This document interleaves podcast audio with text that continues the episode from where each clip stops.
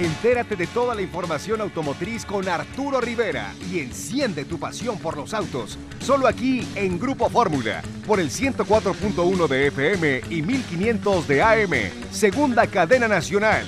¡Comenzamos! ¿Qué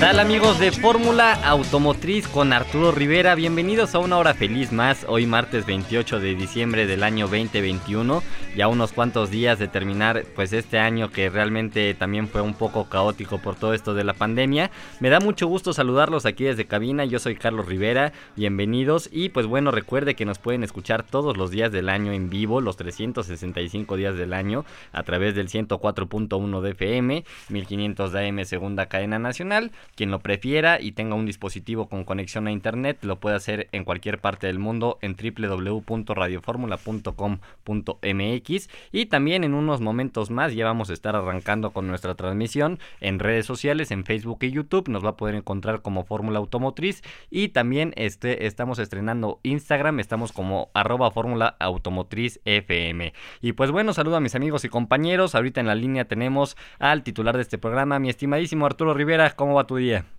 Muy bien, estimado echarle aquí un poquito malo de la garganta, pero ya íbamos saliendo y bueno, ya estamos aquí listos para platicar todo lo que está sucediendo en este mundo de la industria automotriz. Muchas noticias, ¿eh? la verdad es que se siguen dando las noticias, incluso, bueno, noticias al grado de que pues muchas marcas ya están eh, pues preparándose ya para esta oleada de vehículos eléctricos. Vamos a estar platicando qué es lo que va a suceder se dice que para el año 2025, bueno, en el transcurso de todos estos años, Estados Unidos contará con 13 gigafactorías de baterías y obviamente, bueno, pues esto marca el inicio de una nueva era porque van a poder ellos ofrecer una gran cantidad de baterías para todos los vehículos que se produzcan en ese mercado, obviamente, y que también son vehículos que se van a exportar a muchos países del mundo. Así que, bueno, pues va a estar muy interesante. Sí, es que realmente todas las marcas ya se están volcando a fabricar sus propias baterías, Arturo, sus propios semiconductores. Lo platicábamos ya en el caso de Toyota, que hizo alianzas con, con, eh, empresas de tecnología. También Stellantis, un grupo muy grande, ya hizo unas alianzas con empresas de tecnología para crear sus propias baterías. General Motors con esta planta eh, Factory Zero que tienen en Estados Unidos. Entonces, como bien comenta, realmente es que Estados Unidos va a ser una potencia también en cuanto a la producción de semiconductores y de baterías. Y pues esperemos que eso permee también aquí en México, ¿no? Eh, que realmente eh, veamos este tratado de libre comercio a todo lo que da y lleguen baterías a bajo costo para que también se puedan producir o importar vehículos a bajo costo de, manera eléctrica, ¿no? Pues mira, vamos a ver qué es lo que qué es lo que va a suceder en, en próximos meses, porque pues esto, como lo decíamos con Jorge Aviñón, con con Jonathan, pues eh, obviamente ya no hay marcha atrás, esto ya arrancó, esto ya ya es algo que no lo puede detener nadie. Y bueno pues este todas las marcas ya van para allá ya marcas que incluso no se les veía por dónde podían fabricar vehículos eléctricos pues ya lo anunciaron no Sí, claro, pues es que sí o sí, ¿no? Es renovarse o morir realmente. Eh, ninguna marca va a mantener los vehículos a combustión a menos que vayan a utilizar estos biocombustibles, como lo hemos platicado en el caso de Porsche, que ya en Chile tienen su fábrica de eh, biocombustibles. En realidad se dice que estos combustibles, combustibles funcionan como gasolina convencional, pero sin contaminar, ¿no? Entonces... pero hay que ver el costo, ¿no? exactamente, habrá que ver el costo, cuántos litros se producen, a partir de, de, dónde sale esto. Eh, muchos datos habrá que que, analizar sobre todos estos temas. Como bien lo escucharon, ya estamos de vuelta en la hora feliz de Fórmula Automotriz. Muchísimas gracias por seguir con nosotros. Gracias a quienes nos escuchan a través del radio del 104.1 de FM, 1500 de AM, segunda cadena nacional. A quienes también nos escuchan a través del, eh, del www.radioformula.com.mx. Y pues bueno, también a todos nuestros amigos que nos hacen favor de conectarse todos los días aquí en las redes sociales. Justamente en estos momentos estamos arrancando con nuestra transmisión en vivo en Facebook y YouTube. Eh, allá se pueden conectar y cualquier pregunta o duda que tengan, aquí la vamos a contestar al aire. Y aprovecho para saludar a mi amigo y compañero Jonathan Chora, el Mallito, que viene aquí un poco tarde, pero ya estamos listos. Mi estimado John, ¿cómo andamos? Mi estimado Charlie, muy bien, gracias, muy buenas noches. Saludos a Arturo, saludos a Abel y a toda la gente que nos escucha. Buenas noches. Así es. Y pues bueno, si quieren, nos arrancamos con toda la información que como bien comentaba Arturo, pues es mucha. Eh, comenzamos hablando sobre los autos eléctricos y aunado a esto, aquí en México, fíjense que hay una, eh, pues un llamado a revisión que sabemos que se hacen por parte de las marcas junto con Profeco, que es la encargada, eh, pues de hacer el llamado a todos los clientes. En esta ocasión, la marca que tiene este llamado a revisión en nuestro país es nada más y nada menos que Tesla, con el Model 3 y también con el Model Y. Esto a causa de la suspensión delantera y pues bueno, dicen que es debido a que es posible que un sujetador no esté asegurado con la especificación correcta en el enlace lateral de la suspensión delantera. De acuerdo con el comunicado, este sujetador podría aflojarse con el tiempo y llegar a, separarse del subchasis, lo que provocaría que el enlace lateral también se separe. Para evitar este fallo, Tesla ajustará los tornillos en las unidades involucradas y pues bueno, únicamente se detectaron cuatro casos a nivel nacional, realmente pues es muy poco y los pudieron ya identificar con nombre y, señas y todo. Y hasta el momento, pues bueno, no se han reportado incidentes a causa de este problema en ninguna parte del mundo. Eh, la marca envió correos a los propietarios de las unidades involucradas desde, desde el 28 de octubre para poder eh, llevar su vehículo al taller, programar una cita. Y dicen que este llamado a revisión únicamente tiene eh, pues la duración de un año, no es como otros que conocemos que duran o, o, que es tiempo abierto, aquí únicamente dura un año y pues parece que ya, ya se está solucionando. Y pues muy importante, lo hemos platicado sobre estos llamados a revisión, mi estimado Arturo, mi estimado John, porque bueno, ahorita son cuatro vehículos, ¿no? Pero ha habido llamados a revisión de Volkswagen, de Miles, de General Motors, de Toyota, no hay marca que se salve. No, realmente no hay marca que se salve porque todas eh, son, como lo hemos dicho, son fierros y en algún momento dado debe tener alguna falla, ¿no? Entonces, este, incluso en la producción, incluso se hacen pruebas, cuando salen los vehículos de las, de las líneas de producción, se pasan por eh, unas que le llaman ellos cascadas, en donde pues, checan si se mete el agua, lo mandan a una pista de pruebas, que ya lo vimos también allá, por ejemplo, en Aguascalientes, en donde hay una serie de topes y baches y todo para probar la suspensión, que no tenga ruidos, que no tenga ningún desperfecto, vuelven a revisar los coches y salen, ¿no? pero eso no garantiza que alguno de estos vehículos o, o todos, no, no se sabe, tengan algún problema o algún defecto, ¿no? Entonces, pues, vamos a ver qué es lo que. Sí, más que nada es, pues se maneja por lotes, ¿no, John? Eh, o sea, no son todos los vehículos defectuosos, de hecho ellos lo manejan por, por meses, ¿no? Dicen, los, los vehículos producidos, no sé, de junio a julio, fueron un lote de 500 y estos 500 fueron los defectuosos, todos los demás vienen vienen en orden, ¿no? Sí, efectiva, efectivamente, eh, que cada que, que entra un, un, bueno, una plataforma para empezarse a fabricar, llevan un código, una, una hojita donde llevan todo el expediente y así es donde, como identifican, ¿no? Como bien dices tú, de qué fecha a qué fecha, de qué número de, unidad a qué número de unidad fue eh, el, el, que lleva el, el daño o la, o la, pieza a reparar. Es correcto. Y, y, con eso eh, identifican los números de, de chasis y, mandan el recall y, al dueño, por supuesto. Así es. Oigan, y pues bueno, pasando a otra nota, también habíamos platicado sobre la Fórmula 1, que siempre da de qué hablar, incluso aunque no se esté corriendo. Eh, platicó Jorge el otro día sobre el eh, Acura NSX, este superdeportivo que le regaló a Checo Pérez Max Verstappen.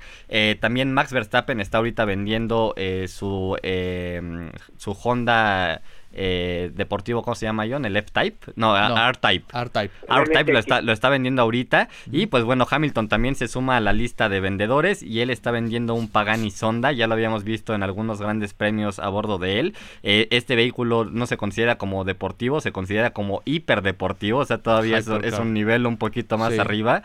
Eh, es un color morado realmente impresionante. Dicen que, que, el primer día que lo, que lo publicó, pues bueno, ya estaba vendida. Es un Pagani Sonda 760 LH. Eh, dicen que, pues bueno, llegó a su garage eh, pues, por un regalo de Mercedes-Benz. Eh, este hiperdeportivo fue desarrollado en conjunto con la marca alemana, con Mercedes-Benz y Pagani. Y pues bueno, se vendió nada más y nada menos que en 10 millones de euros, que hoy en día pues representarían ah, unos 11.3 millones de dólares. Ya se vendió el mismo día que salió a la venta. Es impresionante. Wow. Sí, no, digo, los, los Pagani se, se hacen de manera casi artesanal.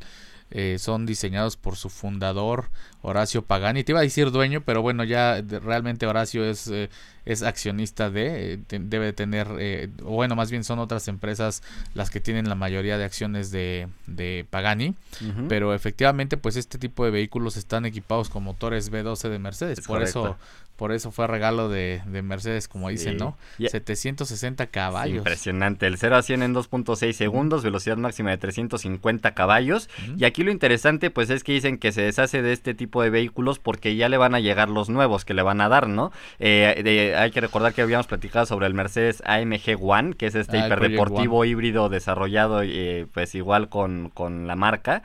Entonces, pues, ese es el que dicen que le va a llegar. Eh, a ver qué tal le, va a que, con este que de hecho bueno, en el caso del, del Project One de Mercedes-Benz es, un Fórmula 1, literal, llevado a, la calle, ¿no? A las, a, las calles. Eh, yo había leído hace algunos meses que se deshacía de, este tipo de vehículos por la cuestión de las emisiones. Ya ves que Hamilton es accionista de N mil cosas. Sí. Eh, eh, entonces, él decía que se quería deshacer de eso porque contaminaba y pues él es, él es pro verde, pro vida, pro todo.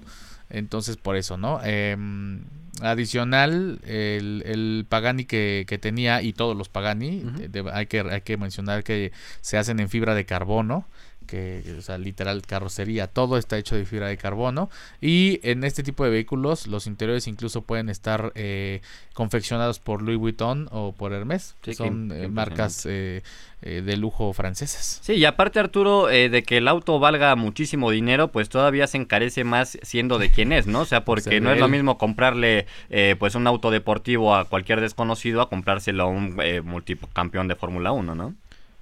Pues bueno, sí, digo, sí tiene un valor ahí eh, extra, pero bueno, para las personas que quieren pagar algo más, ¿no?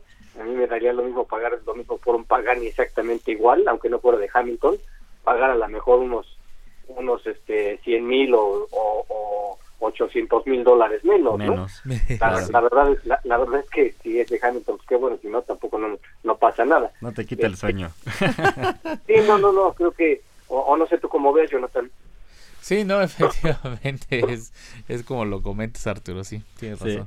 Oigan, y también otra noticia muy interesante, fíjense que ya también se viene el DTM, Arturo nos ha platicado mucho sobre estas carreras tan aguerridas que son, eh, realmente quien tenga oportunidad de verlas o las haya visto, una experiencia brutal, compiten eh, pues todas las marcas que conocemos eh, deportivamente hablando, Mercedes-Benz, Porsche, Aston Martin, Lamborghinis, Ferraris, todos adaptados a la pista, y pues bueno, ahora el DTM 2022 ya está pues actualizando su calendario, va a contar con 16 carreras, son siete marcas las que van a estar corriendo y tres categorías. Es el campeonato de autos de turismo más tradicional eh, de Europa. Se va a correr en cinco países únicamente. Y pues bueno, va a arrancar eh, la próxima temporada con 16 carreras en total. A disputarse en ocho fines de semana. Cinco países en toda Europa.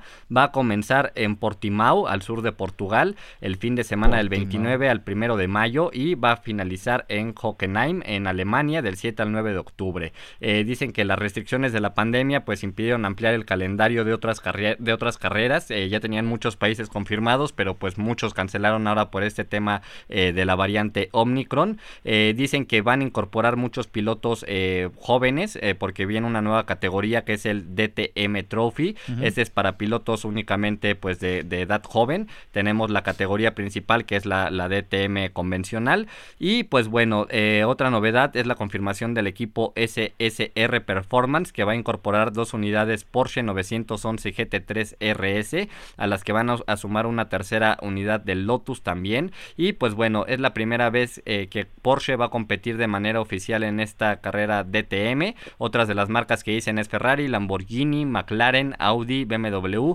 Mercedes AMG. Y pues bueno, todos estos vehículos son considerados GT3. Hay que recordar que regularmente son los que traen estos alerones que parecen planchas en la parte trasera. Y también tuvimos, así es, y tuvimos un mexicano corriendo ahí, no sé si tú te acuerdas, Arturo, a Ricardo Sánchez, que lo pudimos entrevistar aquí en diferentes ocasiones. Y pues qué carreras, ¿no? O sea, qué nivel de carreras realmente. Sí, Ricardo Sánchez ha corrido con, digo, con varias marcas, incluso la primera marca con la que corrió y que se subió fue con el con Nissan, con el GTR, después estuvo por ahí con con, con Audi, con este eh, con el R8 corriendo, luego pasó a Acura y luego, luego se fue con Porsche y bueno, no sé con cuántas marcas más, pero la verdad es que sí, bueno, es un, un piloto eh, aguerrido, Sí. esperemos que le porque acuérdate que pues, la edad se va, ¿no?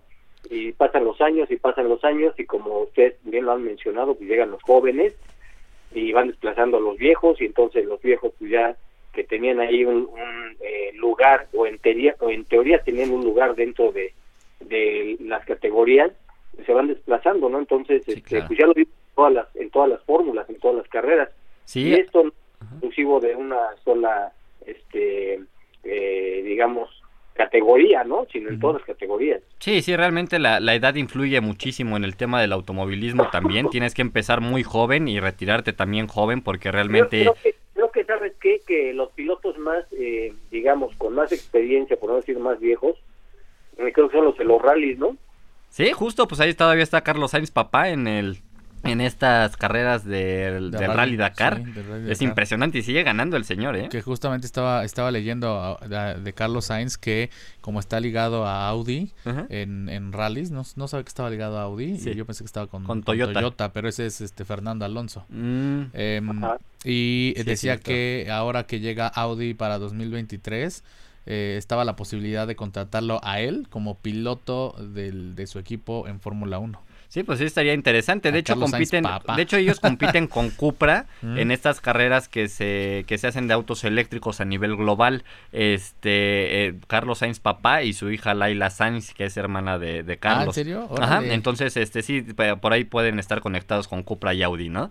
Eh, y también eh, Pues pues sí. real- realmente muy interesante. De hecho, eh, lo de Ricardo Sánchez fue, creo que es un hecho a destacar Arturo y no porque sea el, el mejor piloto, pero por cómo empezó, ¿no? Tú comentas que empezó en Nissan, pero empezó porque ganó un concurso, no sé si tú recuerdas que fue este Ah, famoso claro. Nissan. GT Academy, en donde pues por jugar PlayStation, los mejores puntajes, creo que eran los mejores 50, Sí, sí. eh, pues los llevaban a un autódromo, los ponían atrás de un, de un volante de un 370Z, los ponían a hacer tiempos, los ponían a hacer ciertas cosas que haría un piloto de verdad, y así se iban eh, pues haciendo la- las clasificaciones. Al final creo que quedaron 10 pilotos en el autódromo, los pusieron a correr el 370 ya en un circuito, a hacer ejercicios eh, pues bastante eh, complicados de, hacer, no sé, 100 lagartijas y el que no aguantara pues iban descalificando. Y pues ganó Ricardo Sánchez Arturo, de ahí eh, duró unos años con Nissan, después se, se- quedó sin equipo, estuvo buscando patrocinadores, que él siempre nos comentó pues que ese es el verdadero reto de cualquier piloto, el buscar quien te apoye, quien te dé el dinero, quien te dé pues esa expansión, porque realmente pues uno como piloto no puede poner, poner todo eso. Y a final de cuentas lo supo hacer, o sea, se supo mover, se supo vender y llegó a, a las carreras europeas, que pues bueno, yo creo que es el sueño de cualquier piloto. Pues sí, yo creo que sí es el sueño de cualquier piloto, pero volvemos a, a lo mismo, la edad eh, te, te alcanza y bueno, pues vienen los chavos empujando y ahí es en donde pues, los, los buenos pilotos también eh, se acaban, ¿no? Sí, así es mi estimado Arturo. Pues sí. Oigan, fíjense que también em, eh, la, la marca Casio sacó un, un, un reloj edición especial de Honda Racing. Championship White Edition. White Edition, obviamente, ya sabes, ¿no? Brazalete, toda la parte de la carátula, el bisel del, del cronógrafo es color, color blanco. Hubiese preferido otro color porque ya sabes que la mugre se pega Sí, a todos lados. sucios, claro. Entonces en blanco se ve más. Pero eh, bueno, este, reloj es el Championship White Edition. Es un edifice de Casio. Eh, obviamente la caja es, de metal.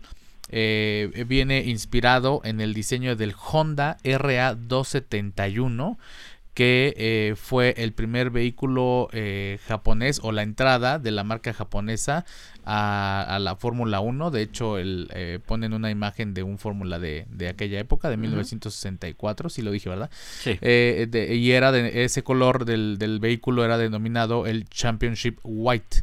Y por eso este reloj es- así se, se llama, por eso toma ese nombre. Es eh, el, el símbolo del espíritu de carreras de Honda.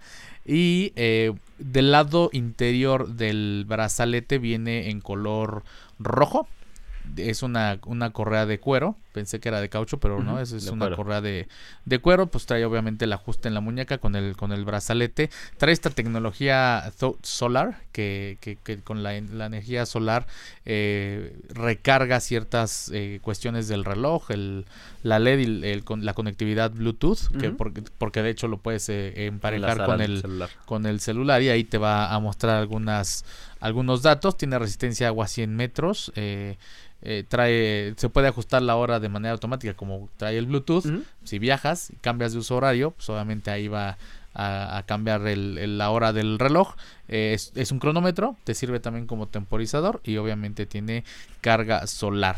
De precio debe andar como en unos 7.500 pesos, realmente no son, no son relojes tan caros, pero sí ahorita te, busco el precio. sí, realmente Casio una marca eh, bastante accesible, eh, digámoslo así, y también pues produce este tipo de productos para el todoterreno. Eh, de hecho tienen estos famosos G-Shock, que realmente qué buenos productos y pues bueno, se utilizan para la aventura, ¿no? Totalmente. Pero Casio no está patrocinando a ningún equipo, o sea, no lo vemos brandeando a ninguna, ninguna escudería, ¿o sí? Alfa Tauri. Pero sí tienen branding, o sea, en los carros, así como, como Hugo Boss y, todas las demás. Uh, fíjate que no me había puesto a pensar eso. Yo nunca lo he visto, ¿eh? El reloj colaboración cuesta 9.750 pesos, este de, de, de Honda. Eh, el otro que les había comentado que era el de Alfa Tauri estaba sobre 7 mil pesos. Pero déjame ver el carro de Alfa Tauri porque ahí luego a ver si viene ahí el, brandeo. Exacto. Así es. Y mi estimado Arturo, pues mientras si quieres nos arrancamos con otra noticia, no sé si tú traigas algo por allá. Bueno, yo les había estado comentando desde un principio de esto de las gigafactorías que se van a instalar precisamente en Estados Unidos. Y bueno, pues eh, Tesla y obviamente Panasonic están haciendo alianzas también muy interesantes para suministrar, pues obviamente baterías, pero lo que se dice es que por el creciente, eh, pues vamos, aumento de la fabricación de autos eléctricos en Estados Unidos, se ha tomado la decisión ahora por el Departamento de Energía que, bueno, pues obviamente darles el apoyo para que estas fábricas se instalen lo más pronto posible para que funcionen a partir del 2025. Así es que, pues faltan ya, para el año que estamos 2022, faltan prácticamente tres años, así es que vamos a ver un boom, pero impresionante en el mercado de Estados Unidos en la fabricación de vehículos eléctricos. Y obviamente lo que yo insisto y sigo insistiendo desde hace pues algunos meses, que esto va a beneficiar mucho al mercado mexicano, porque aquí también veremos muchas líneas de producción, muchas líneas de producción haciendo vehículos eléctricos para la exportación al mercado de los Estados Unidos. Y obviamente bueno pues vamos a ver este cuántos de estos productos se van a, a instalar en, en varios mercados mundiales, ¿no? Porque no solamente el mercado de Estados Unidos van a exportar. Así es que, así como lo vemos con Maki, que ya está en Europa y que por cierto ya está invadiendo el mercado de los Estados Unidos con, con este producto, pero sobre todo en Nueva York, que lo están tomando como el nuevo taxi eléctrico, pues vamos a ver cómo les va, ¿no? Eso, eso, eso sí, que por cierto, tú también, eh, ayer nos habías comentado algo del listado de, de, estas mujeres de la industria, ¿no? De las 100 poderosas de Force. Así es, las, las 100 mujeres más influyentes de México, ¿no? Sí, sí, sí, ¿quieren que lo retomemos o qué? Sí, no, bueno, antes de continuar, este sí sí es parte de, de los patrocinadores del equipo de Alfa Tauri, nada más que aparece el logo Edifice y luego mm, ya abajo en chiquito dice Casio, pero sí sí es parte de los de las marcas patrocinadoras de, sí, de, Alfa Tauri. Y sí, Arturo, porque ese, eso sí está interesante, ¿no? Perdón. así, así es. A ver, si quieren, este, empezamos. Empezamos con, con, esta lista. Es una, una lista grande porque son 100, son 100 mujeres eh, sacadas. Bueno, yo sé que hay muchas más, pero esta es la lista que publicó Fox hace algún, algunas eh, semanas. Unos días.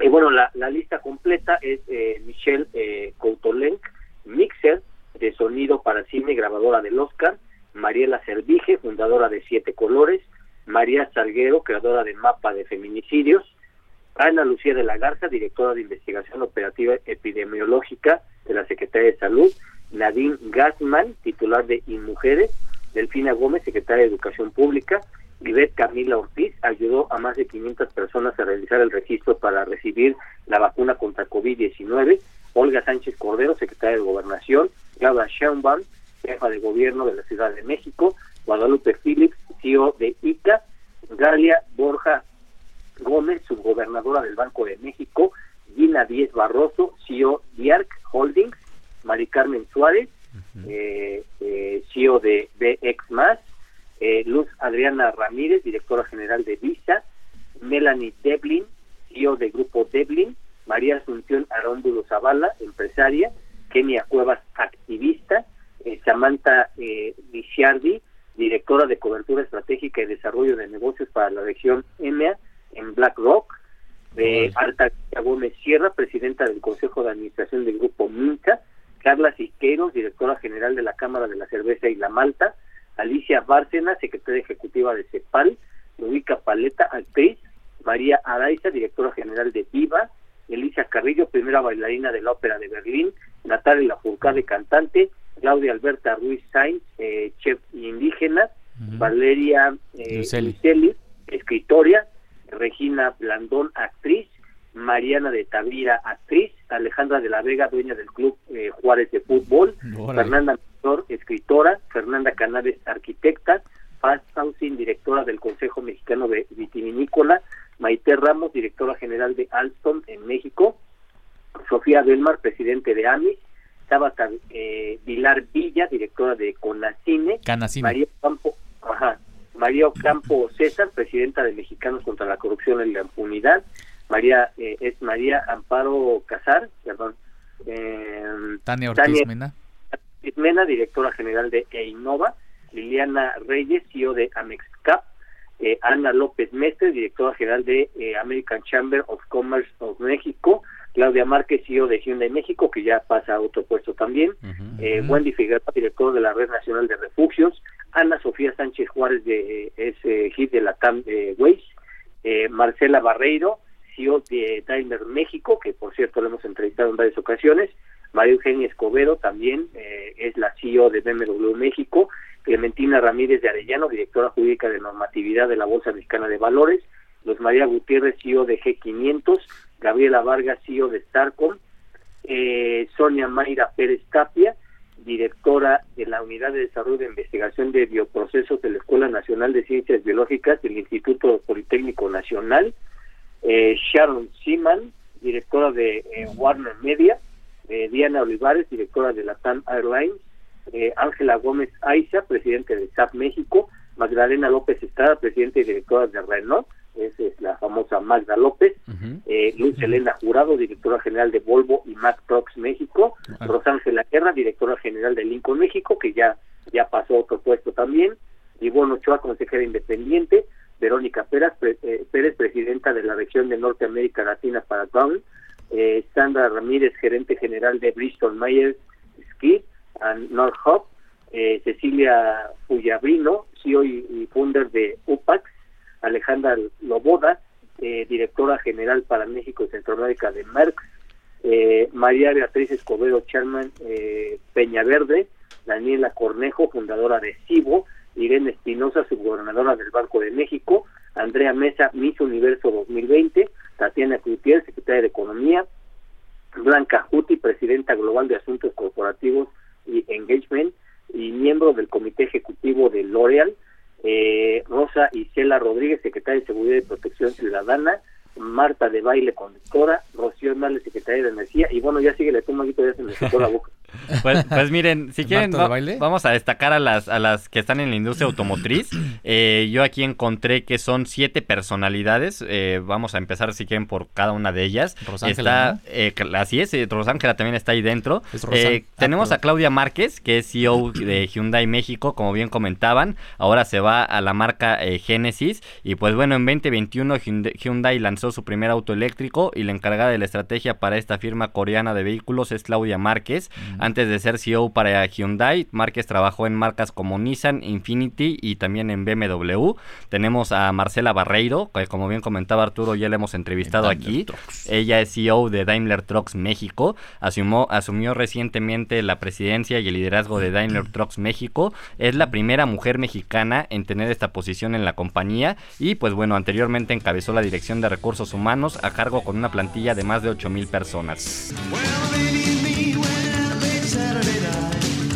Y así es, ya estamos de vuelta aquí en la hora feliz de Fórmula Automotriz. Muchísimas gracias a usted por seguir con nosotros aquí a través del 1500 de AM, 104.1 de FM, segunda cadena nacional. También a quienes nos escuchan en internet a través de nuestras redes sociales en Facebook y YouTube como Fórmula Automotriz y a quien lo hace a través de www.radioformula.com.mx. Y pues bueno, seguimos con toda esta información. Estábamos hablando sobre las mujeres, eh, pues en esta lista de las más influyentes o de las más poderosas de este año 2021 eh, y que dentro de ellas pues hay varias que están dentro de esta industria automotriz. Habíamos mencionado un par, a Claudia Márquez que es CEO de Hyundai México y también a Marcela Barreiro, CEO de Daimler México. Así es, mi estimado John. A ver, adelante. Sigue eh, María Eugenia Escobedo que es la CEO de, BMW de México. Así es. Eh, ella pues antes de ser la CEO fue la directora de ventas, planeación y operaciones de la marca.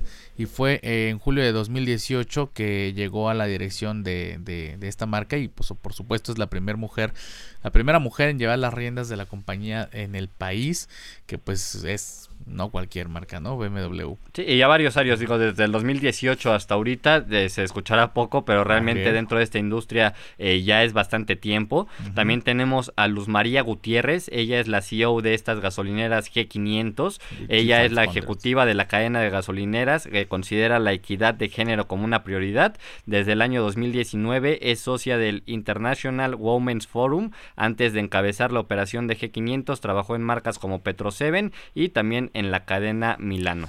Esa de Petro me suena como venezolana, pero eh, también tenemos a Magdalena López Estrada, que es presidenta y directora general de Renault, esta marca francesa. Es correcto. Eh, y antes, por supuesto, antes de haber trabajado en Renault, trabajó en empresas como Nestlé, Gerber, eh, The Clocks Company. Y desde 2010, Magda López fue puesta a cargo de las finanzas de de Renault, donde fungió como CFO para México y Colombia y eh, como directora de ventas en México. Así es, realmente una financiera que supo desarrollarse muy bien hasta llegar a este puesto directivo en el cual eh, pues también ha hecho muy bien las cosas. Yo una vez platicando con ella eh, me platicaba que pues ella estaba de manera eh, pues interina, únicamente estaba cubriendo el puesto de, quien era presidente en ese entonces. Les gustó tanto cómo hizo el trabajo que se quedó ya de manera definitiva y pues bueno, de ahí, no la han soltado. No, la, otra persona le dieron un puesto internacional, se fue de México a otro, a cubrir otro puesto y pues bueno, Magdalena tomó su puesto. También tenemos a Luz Elena Jurado, ella es directora de Volvo y de Mark Trucks aquí en México. Mac, eh, Trucks, hace más de 20 años que Luz Elena Jurado trabaja en Volvo. Su liderazgo se, se distingue por estar enfocada en solucionar problemas, desarrollar negocios y ejecutar pensamientos estratégicos para desarrollar mejor a los equipos.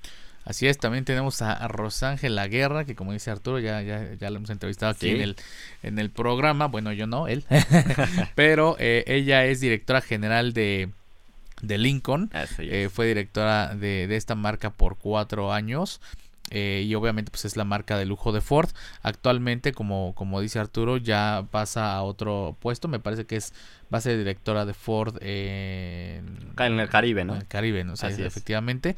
Y eh, por supuesto, pues ella ha estado trabajando en la marca del óvalo azul desde hace 21 años, cuando empezó a trabajar en la, en la planta de Chihuahua. Es correcto. Y pues bueno, finalmente tenemos a Ángela Ruiz. Ella es presidenta y directora general de VIP México. Eh, la ejecutiva también asumió en julio del año pasado el puesto de vicepresidente senior para América Latina de VIP y en un movimiento que la integró oficialmente al equipo global del liderazgo de la compañía inglesa. Entonces, pues bueno, aquí podemos ver eh, un poco de, de las cientos de personas que hay aquí en México tan exitosas que sacan a estas marcas y a muchas más adelante eh, de diferentes industrias, mi estimado Arturo, mi estimado John. Y pues bueno, realmente es que nosotros tenemos la oportunidad de conocer a la mayor parte de las personas que estamos aquí mencionando. Y pues qué buen trabajo han hecho Arturo y siempre conviven con la prensa, siempre están viendo eh, eh, qué negocio pueden hacer, qué, qué productos pueden traer. Y pues bueno, digo, las directoras siempre son la cabeza,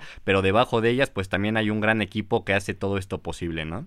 Oye, pero en muchos casos hacen el mismo trabajo o mejor, ¿eh? Claro, sin duda. la verdad es que hay que reconocerlo que las mujeres han llegado a poner orden en muchas cosas, en muchos lugares, en muchos puestos, y el caso de esta CEO que han ustedes mencionado, la verdad es que mis respetos porque tienen ese liderazgo que fortalece precisamente a las empresas y las lleva hacia un cambio eh, muy diferente, obviamente, porque tiene una manera diferente de pensar, pero no por ello, bueno, pues este eh, se caen las cosas, al contrario, ¿no? Traen otro otro tipo de, trabajo, otra actitud. mentalidad. Y, y eso cuenta muchísimo y la verdad es que han hecho las cosas muy, muy bien. Felicidades a todas ellas y ya estamos platicando con ellas el próximo año, que ya falta muy poco, ya faltan tan solo unos días, en este Día Internacional de la Mujer, nosotros agarramos todo el mes para estarlas entrevistando a todas las mujeres que hacen posible pues que esta industria automotriz. Bueno, una parte, porque son muchísimas, Arturo. Sí. Son muchísimas, y entonces, bueno, pues hemos tratado de hacer los programas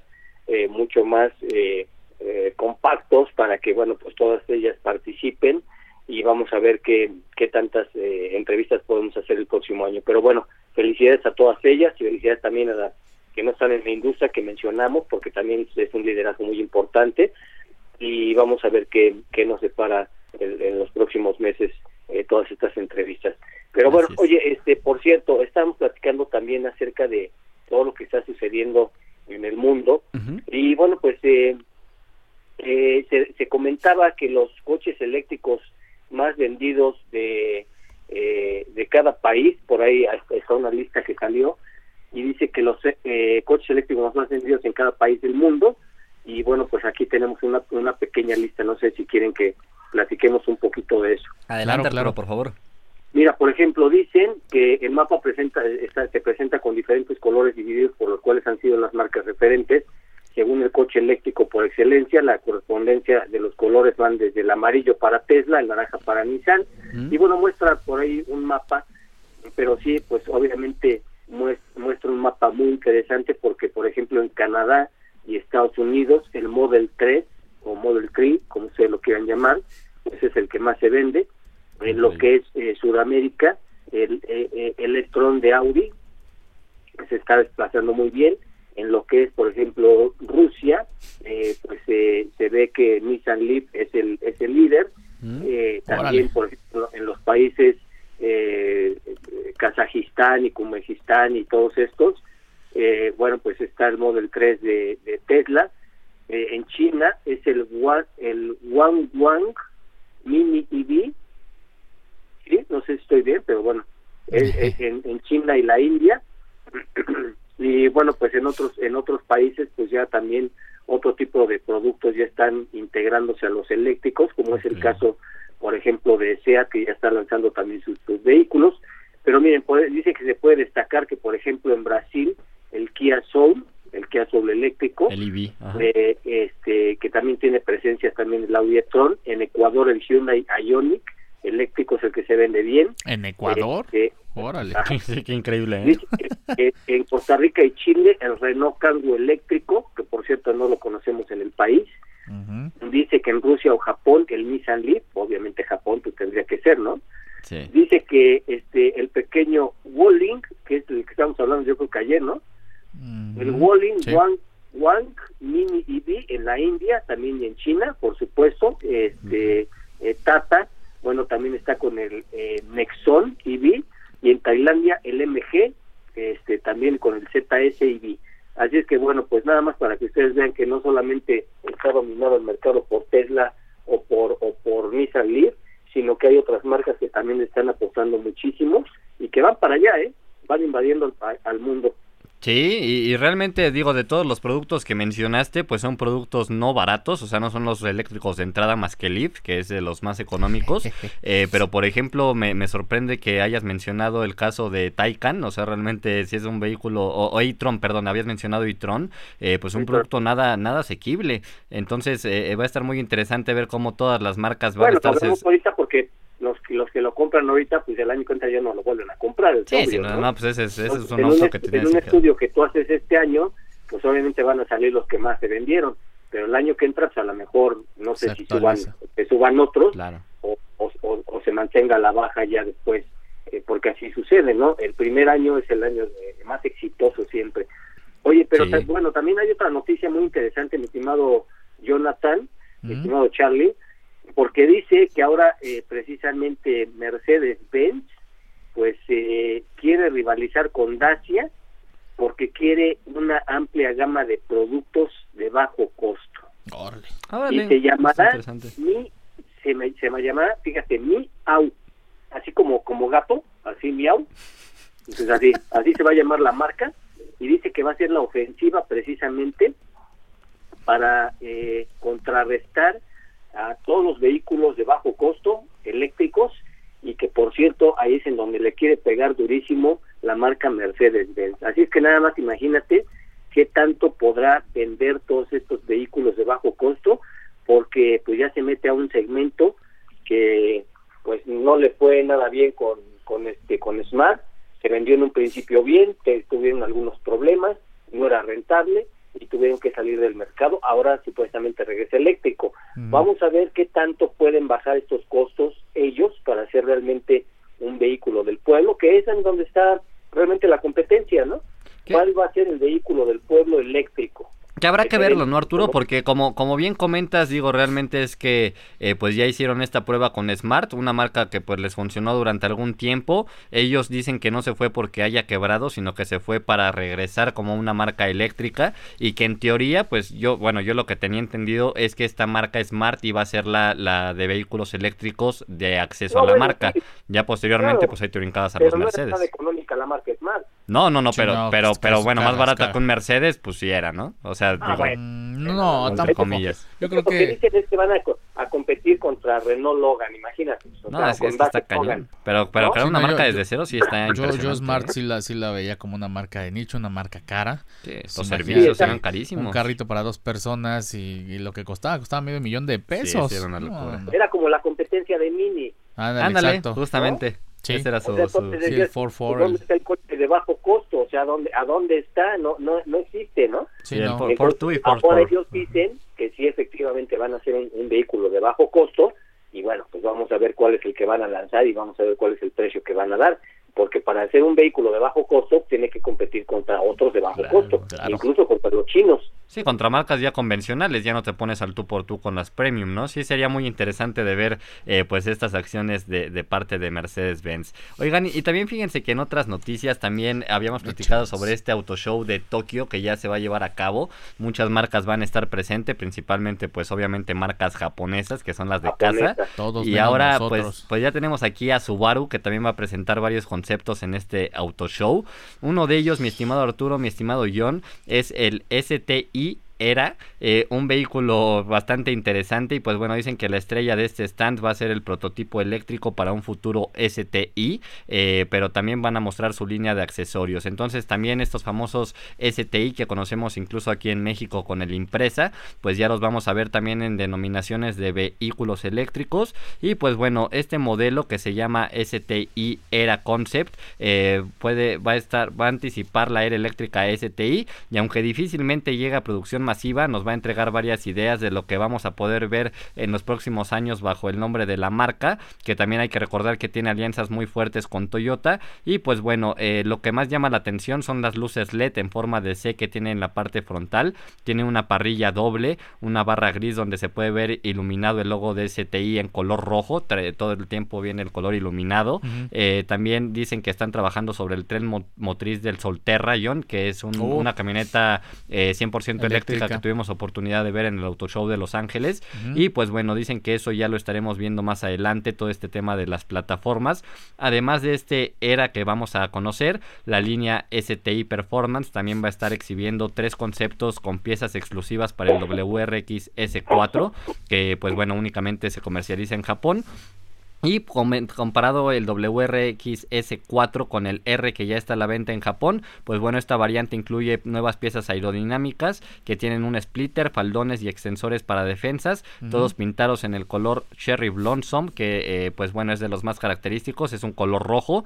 También tienen carcasas en espejos, se puede dar un rediseño a las fascias, nuevos rines en color negro mate, un alerón en fibra de carbono de estos tamaño planchas que les encantan a la, a la gente de Subaru, una, eh, un kit de de suspensión especial y también una línea de escape deportiva. Eh, este paquete se va a poder ver en BRZ, también en WRXSTI y van a estar disponibles para su comercialización estas piezas en Japón, posteriormente en todo el mundo, porque dicen que es algo que les falta, el tema de accesorización eh, en, sus agencias. Que bueno, en el caso, en el caso por ejemplo de, de Solterra, todavía yo creo que queda un poco lejos. Sí, bastante, unos eh, dos, tres años, ¿no? Este eh, concepto. Para, para, para el mercado americano yo creo que máximo un año, pero para, para que llegue a nuestro país sí ah, lo veo muy lejos todavía. Incluso eh, para que otro vehículo híbrido eléctrico llegue a, a México de, parte de la marca, sí está un poco complicado. Lo comentaba el director ese día del evento de BRZ, sí está todavía muy lejos. No, la verdad a mí Subaru una marca que me encanta, Arturo. Tú también has tenido oportunidad de probar sus productos. Eh, realmente aquí en México, como bien comenta John, son pocos, no han despuntado mucho, han tenido muchos cambios y pues bueno, realmente es que si la marca vende poco, pues es imposible que traigan todavía más productos que sabemos que van a llegar arriba del millón de pesos. ¿No? No, se venderían. Bueno, es que hay de todo, ¿no? O sea, tú traes muchas veces, muchas veces por imagen. Hay personas que, más bien empresas que traen vehículos que dicen, aunque venda uno, ahí está el caso de Bentley, ¿no? Sí. Saben, uno al año dicen, bueno, pues ya lo compraron, qué bueno que lo compraron. Y otros dicen, no, yo me pues voy por, presencia. Yo necesito vender muchos coches. En el caso de esta noticia de Mercedes-Benz, sí se me hace lógico porque, pues obviamente, ahí es en donde está la ganancia, ahí es donde está el dinero, el volumen de en el volumen. ¿no? O sea, yo no lo sé cómo tú lo veas, este, Jonathan. Sí, efectivamente, como dices tú, es, es un caso nada más por, por, por presencia, eh, por tener cierta gama disponible en el país, pero pues bueno, ya nos agarró el final. Así es, muy interesante el programa del día de hoy. Recuerden que es el Día de los Inocentes todavía para que no vayan a caer ahí en bromas. no se acabó. Así es, no, esto sí ya se acabó, amigos. Ah. Muchísimas gracias por habernos escuchado. Muchísimas gracias, eh, Jorge Sabiñón, que no estuvo el día de hoy. Gracias, Arturo Rivera. Gracias, Jonathan Chora. Gracias. En los controles tenemos a Abel Arroyo. Yo soy Carlos Rivera y muchísimas gracias también a usted que nos hace favor de escucharnos. Nos escuchamos el día de mañana aquí en la hora feliz de Fórmula Automotriz. Que tengan una excelente noche.